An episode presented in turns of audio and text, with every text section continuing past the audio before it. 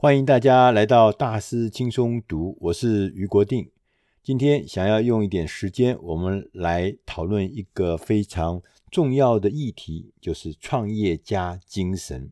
很多人在想说，创业家，创业家精神，我又不要做创业家，我只是安安分分的做职场上的一个工作者，我做成将来可以做成一个经理人，这样就够了。所以我不需要创业家精神。所以很多人就说，到底谁才需要创业家精神？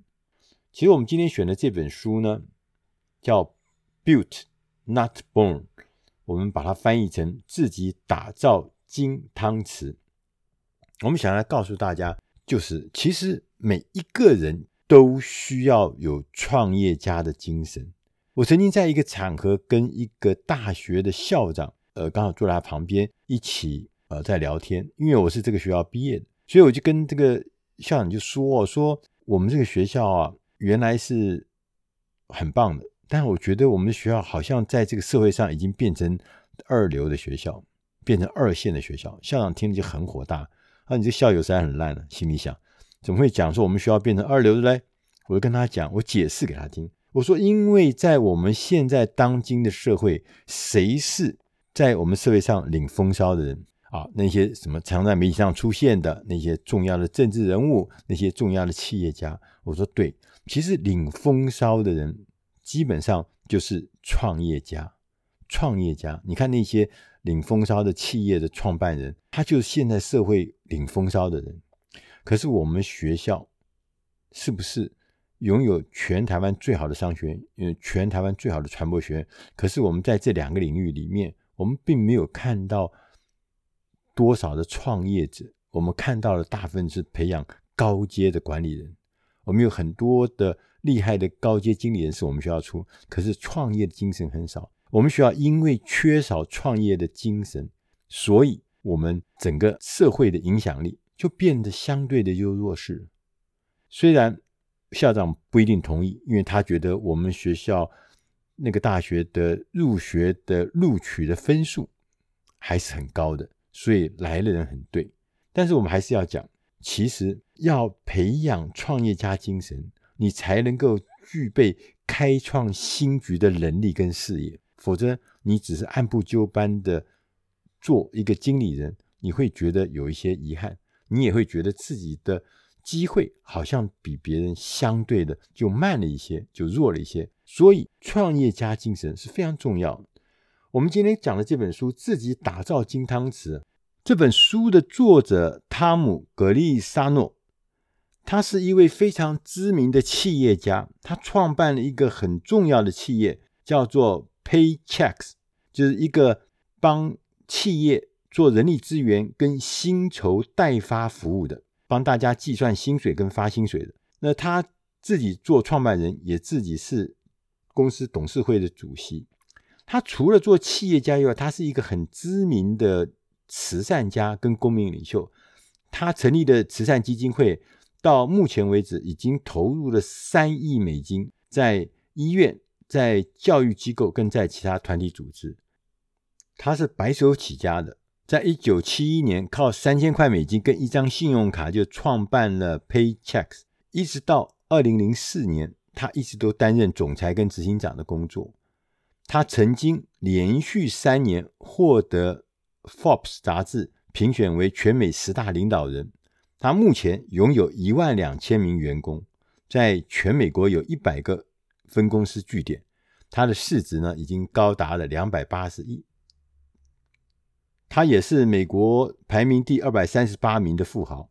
所以呢，他是白手起家，他成功的打造自己的事业。他也指导很多的创业家。那这本书呢，是总结他五十年来创业的经验，把他的这个经营智慧呢提炼出来，汇整成这本书。这是一本很重要的 guidebook。在开宗明义，他就告诉大家，不论你是想要创业，或是已经有了自己的事业，或是你想要进入商界工作，或是从事管理的工作的人，你都应该要热烈拥抱创业家精神。要建立对创业家精神的热情，并且认识、认知到他对于人民、对于国家未来的价值是非常重要。所以他还强调说，创业家精神不但对经济、国家经济非常重要，而且他应该呢要放在中学的课程里面进行教学跟推广。他说：“我们在学校里面不是会传阅一些艺术的、音乐的，还有语言的上面的各式各样的知识吗？”他说：“其实除了这以外，我们应该要把创业家精神列入每一个年轻人都应该知晓、都应该学习的。如果我们要成为一个成功的企业家，或是呢，你想要培养创业家的精神，那是有方法的、有原则的。我们必须呢。”遵循这个原则往前走。我们现在呢，分别来仔细的来谈一谈这七个我们必须遵循的原则。第一个原则是创业值得你冒险。第二个原则，在商言商，不谈钱的话，你还要谈什么？第三个，你会买你卖的产品吗？第四个。是技术可以教，但是态度是训练不来的。第五个原则是领导或是跟随，否则就请你滚开。第六个，每个人都要得到好处。第七个，建立正面的公共形象。这七个原则啊，其实很多听起来都很会，你会觉得太好像直球对决，觉得非常粗鲁。但是他讲的呢，我在后面一个个讲给大家听，你就会觉得他讲的还真是直中红心啊。第一个原则是创创业值得你来冒险，因为我们经营事业一定会有风险的。但是呢，你因为创业之后，你至少还有一个施力点，你这知道哪里你只要用力，它就会有改善，哪里就会有成果，那是施力点，总比啊某一天你醒来的时候，发现自己突然被解雇。来得好，这就是创业值得你去冒险的地方。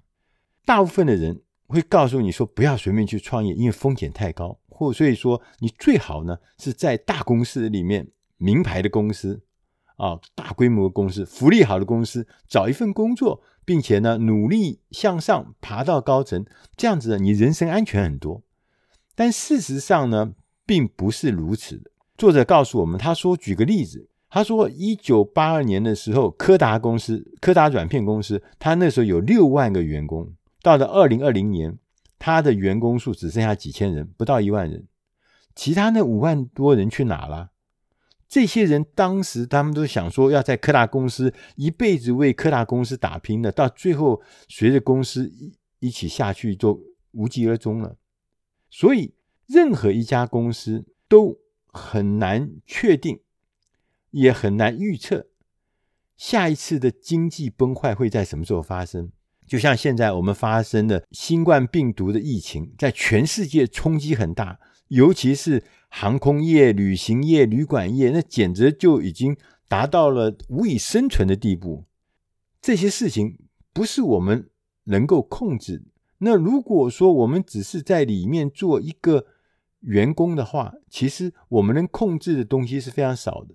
再加上现在因为科技进步，影响市场的速度跟频率也变得非常非常的大，很多的企业一下子从新创事业，觉得突然一下子自己已经变成传统事业，已经被推陈出新的新科技的新公司不打得头破血流，取代你的产品，取代你的服务。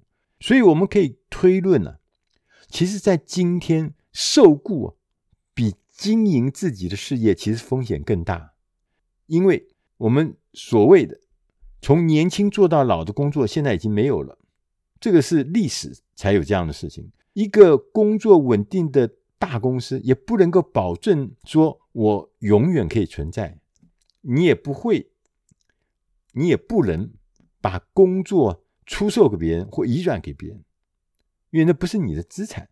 所以建立成功的事业。不仅能够为你的退休生活提供了一个收入跟安全的保障，还可能比你活得更久。就是你的事业其实可以更长久的存在这世界上，为世界上提供服务或提供产品，所以这是更有意义的事情。第二个原则是在商言商，不谈钱，我们要谈什么？大多数的事业会失败，是因为我们在开始的时候，我们的资本不足，所以我们要在创业的时候，一定要在起步的时候就要有足够的资金，才能够让你的事业能够稳稳当当的走上下一步，走到更高的楼层。所以，同时你要看得懂财务报表。基本上，这本书的作者呢，Tom 他建议大家，就是说，确保足够的资金是什么意思呢？就是你在创业的时候，你要先聚集或者得到能够支付你第一年营运成本，跟你打算支付自己薪水的资金。你要先把这个金额先把它准备好。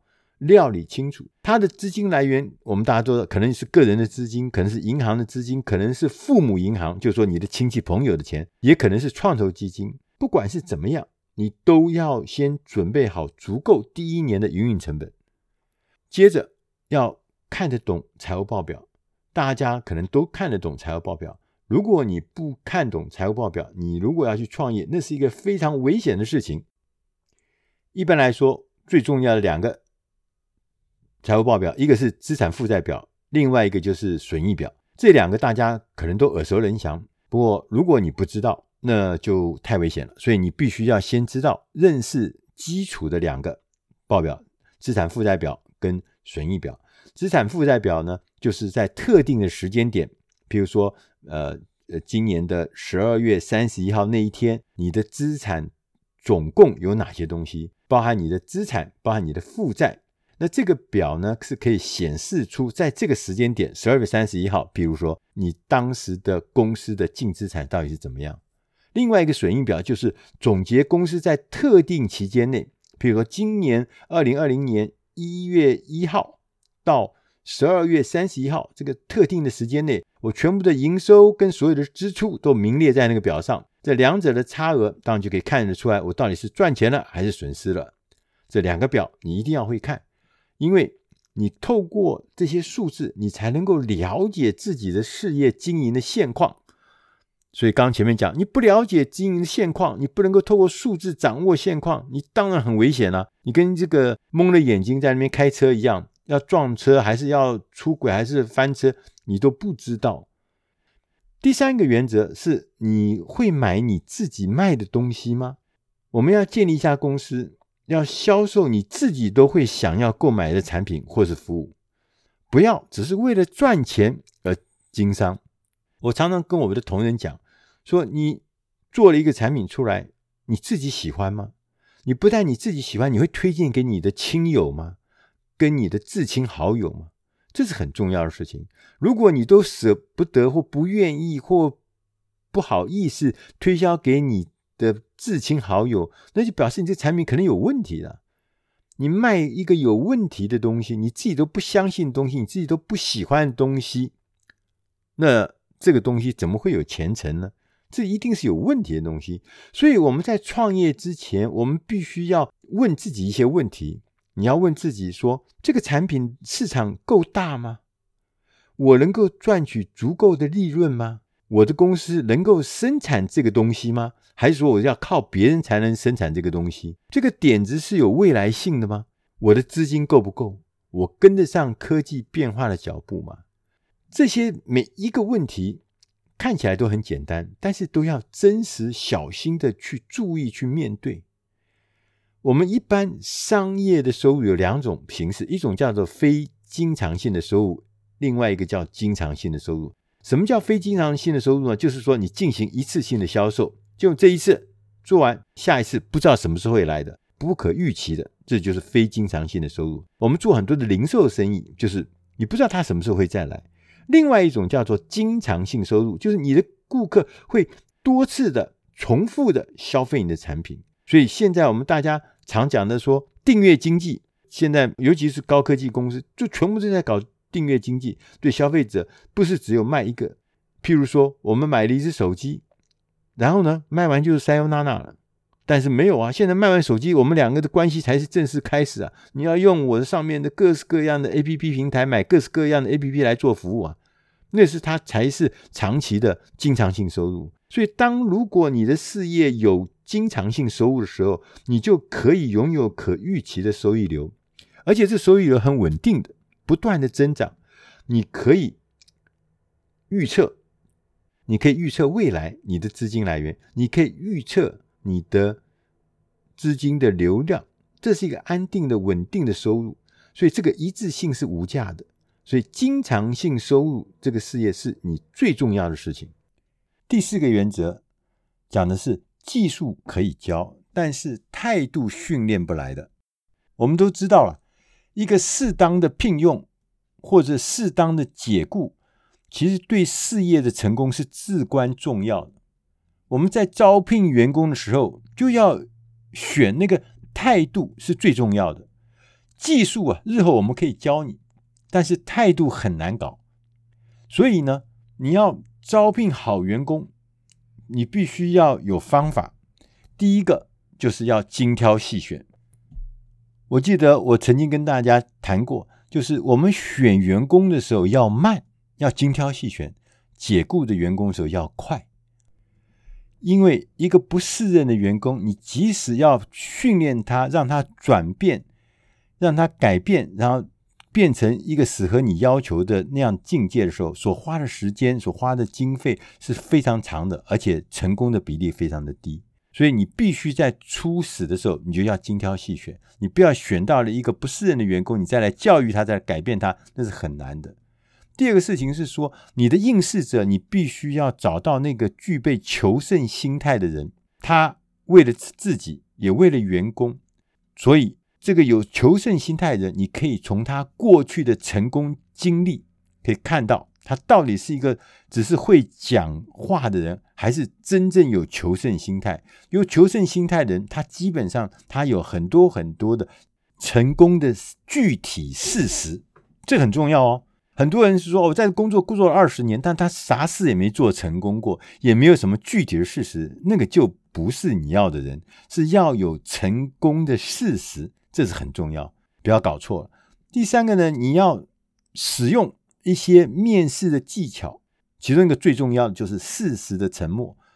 就是说，有的时候你要让应试者说话，然后当他们停下来的时候，你也保持沉默。你看看他，当你不讲话，两双方都不讲话的时候，这个时候他是有自信还没有自信？如果他是有自信的人，他不会担心这种停顿，他也不会担心这种沉默。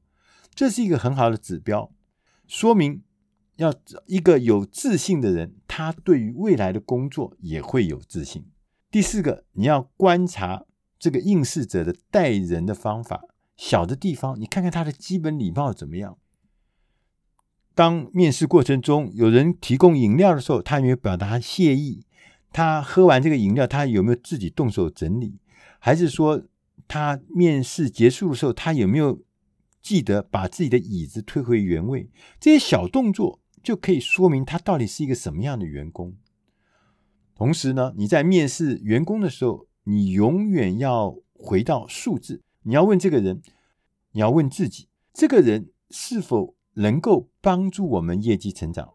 如果答案是肯定的，你就进行下一个阶段的面试；如果答案是否定，它不能帮助我们业绩成长，那就告诉你这场面试就结束了，你去进行另外一场的面试。第五个原则是讲领导或是追随，否则就请你滚开。对，听起来讲的很直接，请你滚开。简单的讲呢，就是说卓越的商业人士，他必须展现的是诚信，他尊重员工。他尊重客户，他尊重供应商，他也尊重自己，他表里一致。好的领导者不会自我为中心，也不会过度的自负，而会努力的去赢得追随者的尊重。所以，我们自己呢，要永远成为员工的好榜样。我自己要先做到你所希望他们做到的事情，那其他的事情自然会水到渠成。所以，有效的领导。可以分成四个步骤。第一个是创造愿景，让组织里每一个人对这个愿景充满了活力，而且呢，能够让每一个人在工作岗位上面都尽力而为。第二项要传达愿景，你要强烈的推销自己的愿景，让所有的高阶管理人，他们都诚实而且热情地认同这个愿景。他们会将这些火花，这个愿景的火花会传递出去。第三个是要执行愿景。优秀的领导人非常善于沟通，因此要让每一个人都知道我们需要执行什么样的工作，这就会执行愿景。接着呢，也要监控成果，就是说，我们优秀的领导人透过建立正确的评估指标，我们来追踪正在发生的事情。同时，不只是看，同时要沟通，要保持讯息的畅通，让每个员工都知道事情正在发生到什么程度，为什么会发生这样的事情，为什么要这样做，让他们都很清楚。大家没有一个员工是愿意或喜欢自己是被蒙在鼓里的，所以我们要做到充分的咨询沟通。我们大家知道，领导人其实不一定是天生的能力过人哦。优秀的领导者，他是可以被学习、可以被打造出来。他必须能够表现出同理心跟果断的态度。他懂得如何雇佣跟信任合适的人。他委派工作，而不一定是每一件事情都要亲力亲为，只有自己才是最能干的。跟高阶主管的管理团队或其他人合作的时候，他不害怕寻求帮助。所以，我们也要开始练习训练自己，变成一个优秀的领导人。第六个原则是每个人都要得到好处，这听起来觉得呃有一点太直接的感觉，但事实上人生就是这样的。如果你与你打交道的每一个人都觉得自己跟你的合作、跟你打交道是收获丰盛，那你永远就可以成就更多。作者呢就举他自己的 Paycheck 这家公司为例，他说其实当时呢。他们发展的时候呢，就是经过很多很多历程，就是有的人就跟他一起来加入他的阵营。他最早的时候是有同事来找他说，希望能变成合伙人。他说好啊，我们一起来合伙这事情，五十五十。然后呢，这个合伙人就开始成立办事处，扩大他们原来的服务的据点。后来又有一个客户的员工也跑来说，他说我要加入你们的阵营，Paychecks，但是呢，我不是。来成为合伙人，我要来加盟变成分公司，所以他们就提出加盟协议，然后很多的人就因为有这个加盟协议，大家觉得这是一个有利可图的事情，大家可以有利益，就开始变成他们公司成长最重要的动力来源。所以他们最后呢，再把这一些合作伙伴呢，最后合并成一家大的公司。我还记得我曾经在一个机会中碰到香港的李嘉诚先生。李嘉诚先生呢，在一个吃饭的场合，我坐在他隔壁，他就跟我们讲，他说：“其实，在人你在做事业的时候，一定要留余地给你的合作伙伴，哪怕是你做一个买卖，或卖一家公司，或卖一个房地产，或卖股票，你都不可能是所有东西都是买到最低点，卖到最高点。那所有东西，房地产你卖给人家，人家就开始。”卖完以后，成交以后，那个房地产的价格就往下掉，股票就往下掉，这个东西就没有人要跟你再合作的。要留余裕给你的合作伙伴，就等于是要分一些利润，分一些利益给你的合作伙伴。他认为这是非常重要，这也是他能够成功变成世界级大企业家的重要原因。所以我相信作者汤姆·格利沙诺，他也相信，他说。要促成一笔让双方都满意的交易，这是一个双赢的局面。没有一个人喜欢一面倒的交易。任何建立在那个非输即赢的概念上，这个企业长远发展是不是好事？没有人能够在那个状态之下真正的获胜。第七个原则是讲建立正面公共的形象。在一开始的时候，我们就要开始想。正确的形象，而且呢，这个形象呢，要越多人认识越好。你要将你的精力往上提升一两个层次，这是很重要而且很值得的。不是只有大人物才需要拥有大家认识、众所皆知的企业形象。我们应该在事业起步的时候就开始积极的建立自己的形象。你要让你的事业受到别人尊敬，而且获得忠实的顾客，这个概念是重要的。第一个，选择一个好的公司的名称。这个名称呢，取名字的时候，它其实同时从名称中会传递很多相关的讯息，所以呢，你要慎重考虑。我还记得我曾经以前服务的那家公司叫《商业周刊》，《商业周刊》，其实他已经告诉你我是干什么的周刊。那我在什么领域？商业，所以《商业周刊》已经告诉你很清楚的，这个名称就太好了，清楚了，你不用有什么想象。第二个事情呢，你必须要记住，离职员工他是会传播关于你的讯息，要善待你的员工，即使他们离开了，他们也会跟别人分享对你的良好印象。第三个，以专业的方式行事，而且从一开始就要以专业方式行事。我们很多的企业或很多的人，我们常常在小地方的时候呢，会疏忽。譬如说，你的办公室，你的办公室是不是有保持干净跟整齐有序？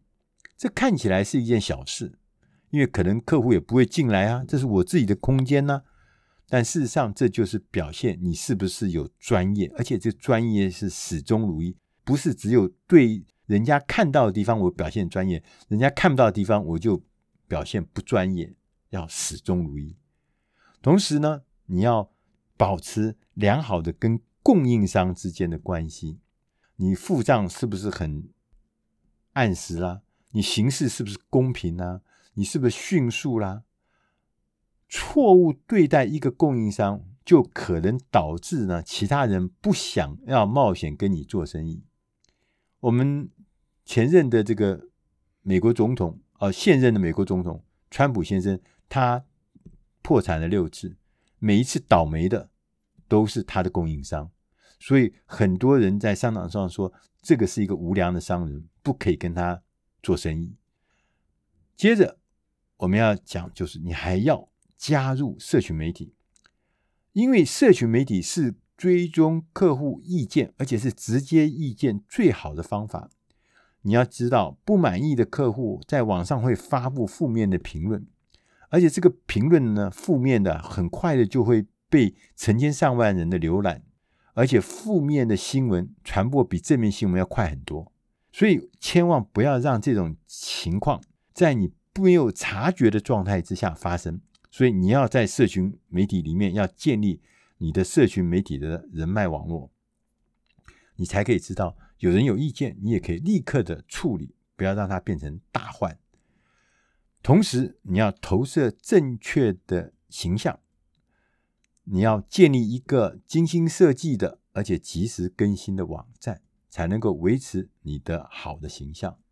以上这七个原则是作者汤姆·葛利沙诺他从自己五十年的创业经验中提炼出来的经营智慧。